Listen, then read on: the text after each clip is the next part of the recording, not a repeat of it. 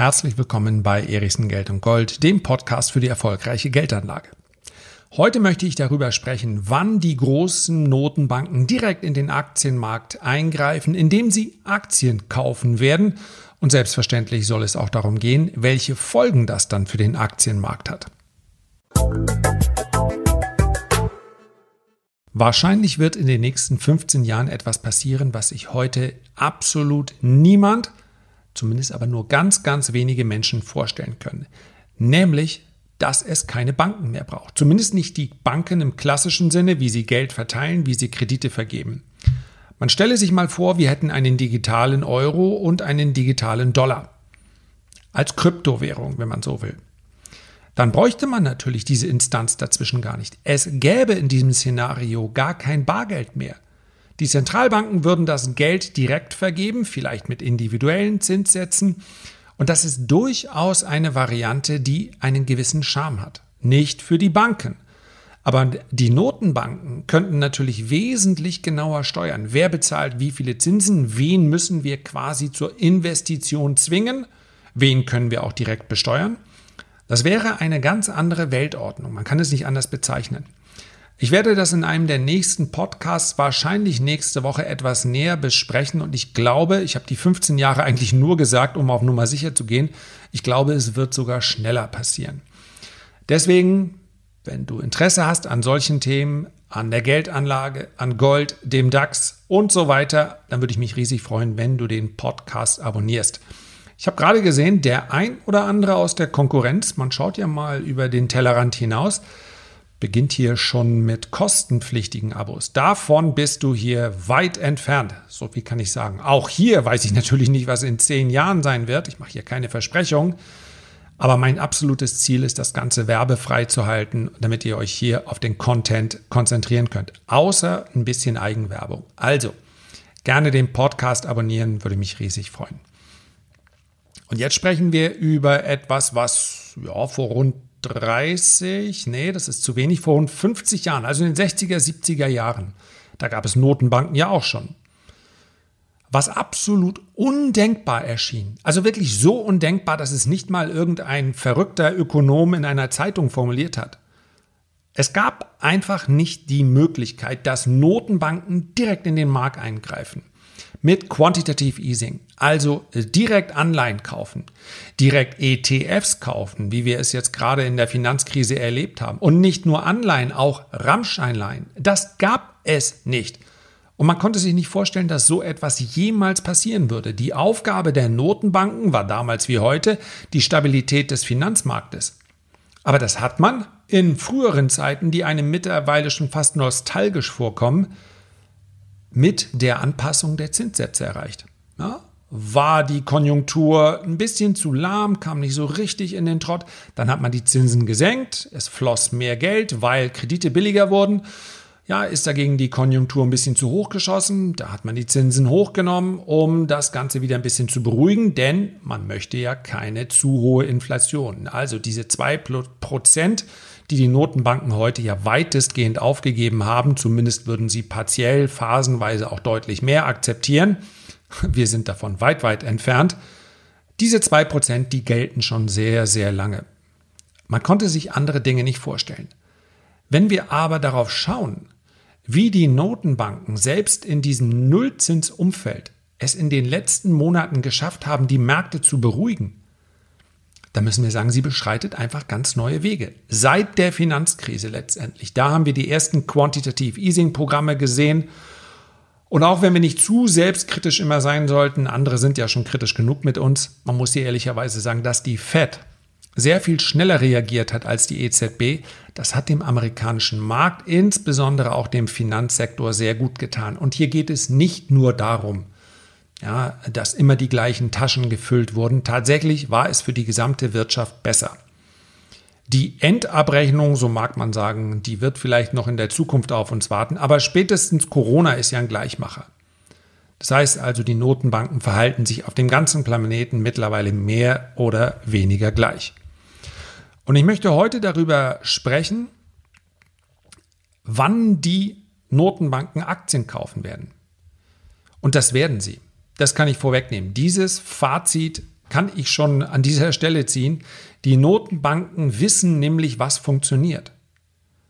Also, wer hätte gedacht früher, dass sie so aktiv in einem, dass die Notenbanken letztendlich der wesentliche Treiber, die wesentlichen Stützpfeiler äh, überhaupt des äh, gesamten Finanzmarktes werden würden. Hätte man einfach nicht gedacht. Aber die Intervention und nochmal die Rechnung, die schaut man sich später an. Die Interventionen haben gewirkt. Die Zinsen spielen praktisch keine Rolle mehr. Die sind überall nahe Null. Wir sehen auch, dass wir innerhalb, ja, wenn man sich etwas zurückerinnert, etwa 2008, 2009, auch 2010, 2011, da hat man für italienische Staatsanleihen noch deutlich mehr Zinsen bekommen. Warum? Weil der Zins eigentlich auch das Risiko einer Anlage beschreibt.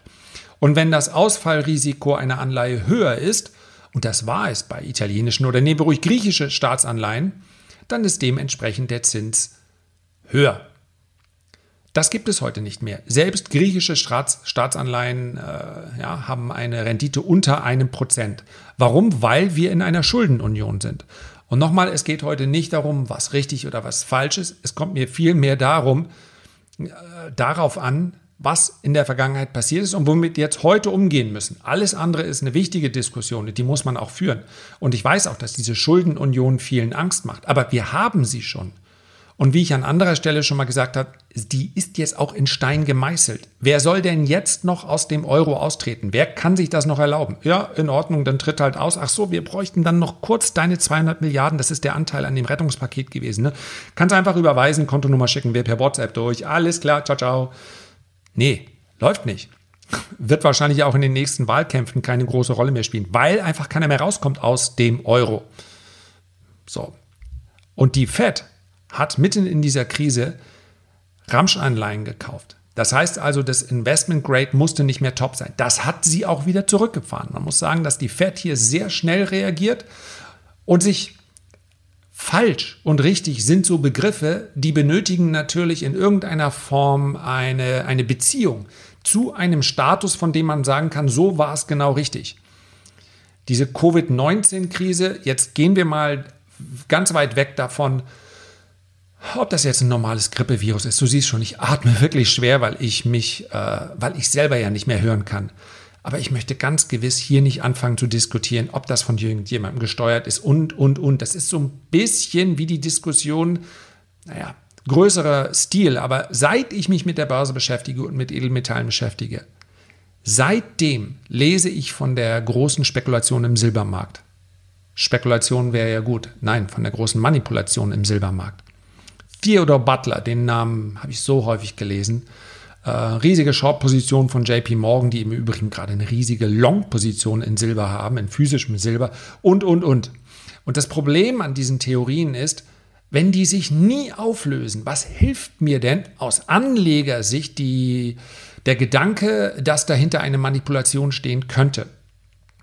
Also, befassen wir uns mit dem, was durch die Corona-Krise an Maßnahmen entstanden ist und damit Realität. Das können wir auch nicht mehr zurückdrehen. In dieser Krise haben die großen Notenbanken, also die Fed und auch die EZB, noch keine Aktien gekauft.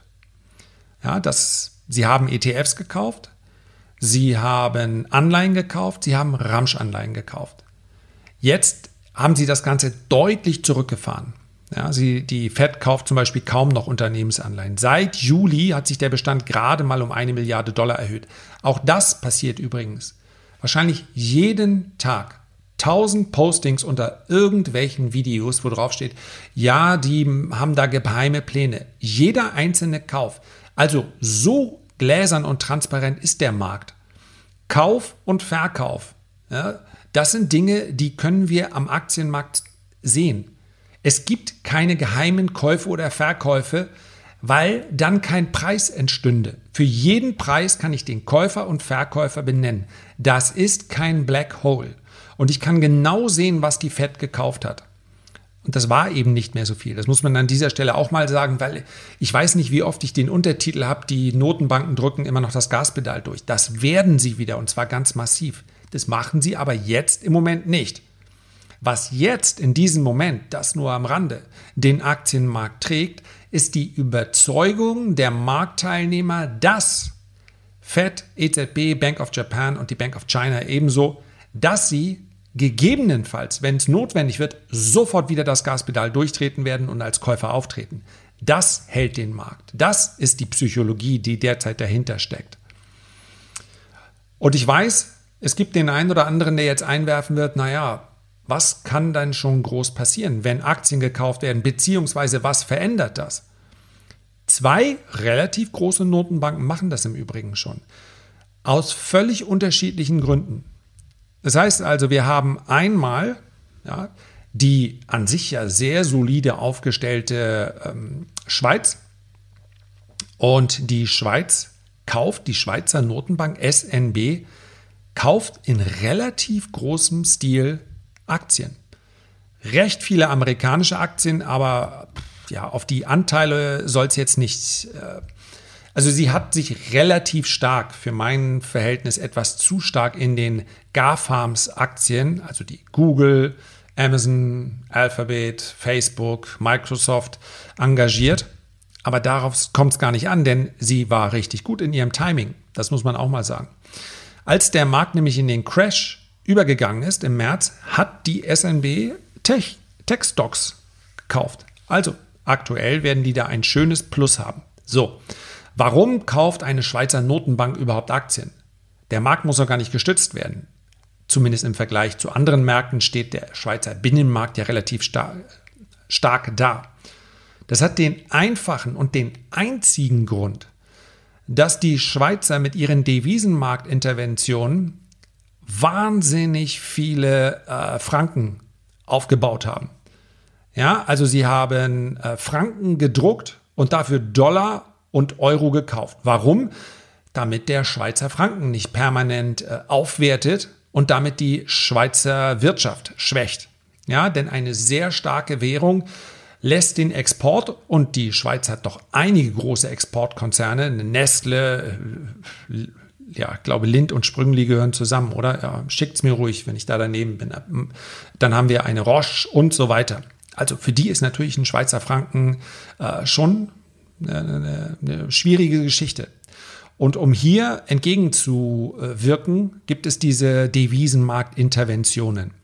So, und wenn man so viele Franken druckt und dafür Dollar und Euro kauft, ja, was muss man dann machen? Man muss irgendwas mit den Dollar und den Euros natürlich anfangen. Und insofern finde ich es gar nicht so verkehrt. Die Schweiz ist damit ein Großinvestor an der Wall Street, aber auch ähm, an europäischen Börsen. Und so investiert sie das Kapital, ist immer noch besser, als es auf der Bank liegen zu lassen. Zumal ja, das muss man allerdings auch sagen, die Schweizer Notenbank da wenig von hat. Also natürlich ist es besser, wenn sie einen Überschuss hat, aber schließlich und endlich geht eine Notenbank eh nicht pleite. Also selbst wenn sie sich verspekuliert, deswegen ist es vielleicht auch nicht so tragisch, dass sie nicht so ganz diversifiziert ist. Sie muss halt auch mit ihren Käufen in große liquide Werte reingehen. Bei den Japanern ist es etwas grundsätzlich anderes. Die Japaner haben aus dem gleichen Grund Aktien gekauft, wie es eine EZB und eine Fed auch machen müssten, wenn die nächste Krise naht. Schlicht und einfach deshalb, weil sie dadurch den Markt stützt.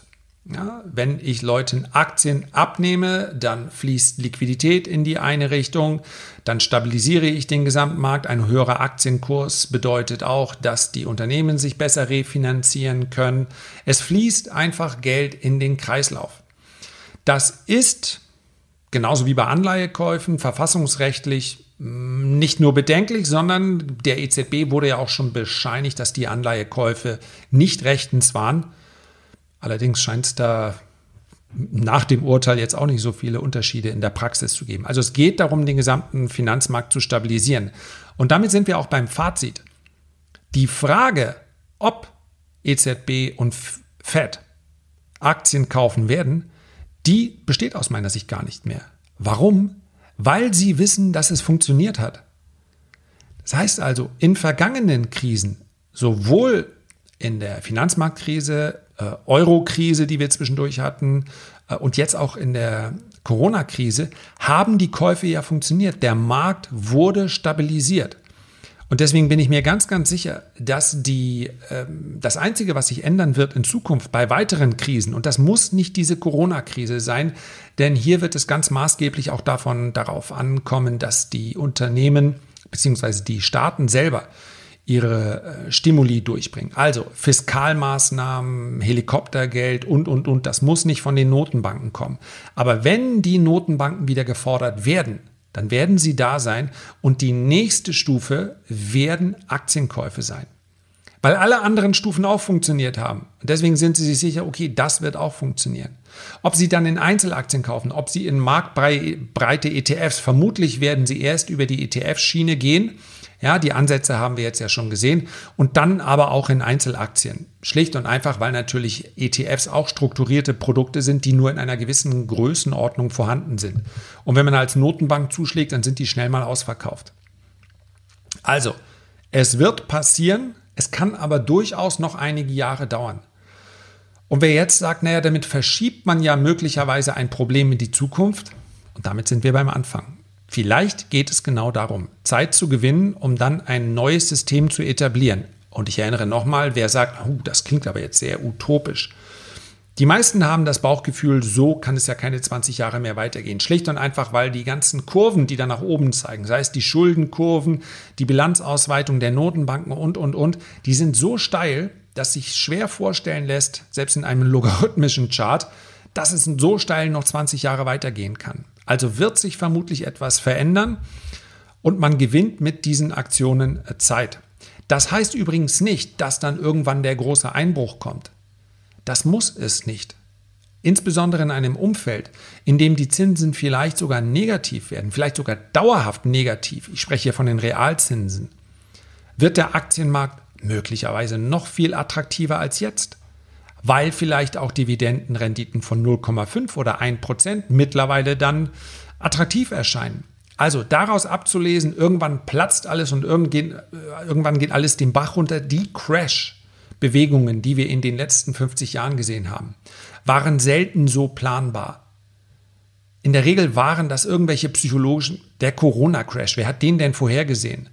Ja, also im Januar habe ich darüber gesprochen, dass es eine, eine, äh, Pandemie ist und die kann natürlich das Potenzial haben, aber keine Sorge, da schreibe ich jetzt kein Buch drauf, weil drei Monate später oder zwei Monate später dann der Markt eingebrochen ist. Da bestand ja dieses Virus schon, es war nur merkwürdigerweise vom, vom Markt ist es so nicht beachtet worden. Aber vielleicht ist es auch gar nicht so merkwürdig, weil eben die Auswirkungen so für uns noch nicht bekannt sind. Zumindest die Maßnahmen neu waren. Also, auf einen Crash warten macht keinen Sinn.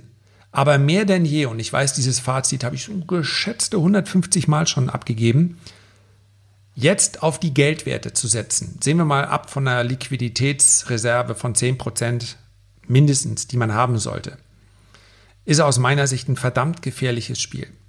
Es kann und es wird wahrscheinlich eine kurze Phase geben, in der Liquidität durchaus auch in etwas größerem Umfang äh, sinnvoll ist weil es ist ein ganz schweres, ganz schweres Timing, gebe ich ganz offen zu, weil wir durchaus in den nächsten Monaten noch deflationäre Tendenzen sehen könnten. Das heißt also, dass die Preise steigen und die Kaufkraft, die Preise fallen, Entschuldigung, und dadurch die Kaufkraft äh, dann kurzfristig etwas steigen wird. Auch das ist aber ein, äh, ein psychologisches Problem. Deflation wird wahrscheinlich kommen, aber Deflation hängt ganz, ganz stark von der Psychologie der Marktteilnehmer ab. Insofern, als dass natürlich die Erwartungshaltung eine Rolle spielt. Ja, man kann nicht sagen, bei einer Angebotsknappheit oder, oder, oder entsteht automatisch Deflation. Denn die echte reale Deflation entsteht nur, wenn die Psyche der Konsumenten mitspielt. Nichts passiert hier automatisch. Deswegen sind diese Modelle, die hier teilweise verkauft werden, wie ein absolut äh, mathematisches Modell mit Fakt. Deswegen sind die auch verkehrt. Eine Deflation, genauso im Übrigen wie eine Hyperinflation, entsteht nicht, weil diese oder jene wirtschaftliche Kennzahl sich so entwickelt, sondern sie entsteht, weil der Verbraucher diese oder jene Entwicklung relativ schnell antizipiert und der Markt davon überrascht ist. So, Aus, abgesehen von dieser kurzen deflationären Phase kann man sein Vermögen schlicht und einfach nicht im Bargeld liegen lassen. Zumindest käme ich nicht auf die Idee. Das Risiko, dass mir das um die Ohren fliegt, nicht über Nacht, aber in den nächsten zehn Jahren, erachte ich als weitaus höher als das Risiko, dass zwischendurch mal die Aktien auch fallen werden, vielleicht sogar stärker. So, das soll es für den Moment gewesen sein. Und ja, ich halte dich selbstverständlich, was das angeht, und auch Kryptowährungen, dem Euro-Dollar und dem Euro, nein, nicht dem Euro-Dollar, dem digitalen Euro und dem digitalen Dollar. Euro. Jetzt wird es aber auch Zeit für ein Ende, oder? Also, ich halte dich da selbstverständlich auf dem äh, Laufenden und abonniere am besten diesen Podcast. Mach's gut und lass dich nicht ins Boxhorn jagen. Das gilt mal gar nicht. Herzlichen Dank für deine Aufmerksamkeit. Ich freue mich, wenn du beim nächsten Mal wieder mit dabei bist und bis dahin wünsche ich dir eine gute Zeit. Dein Lars.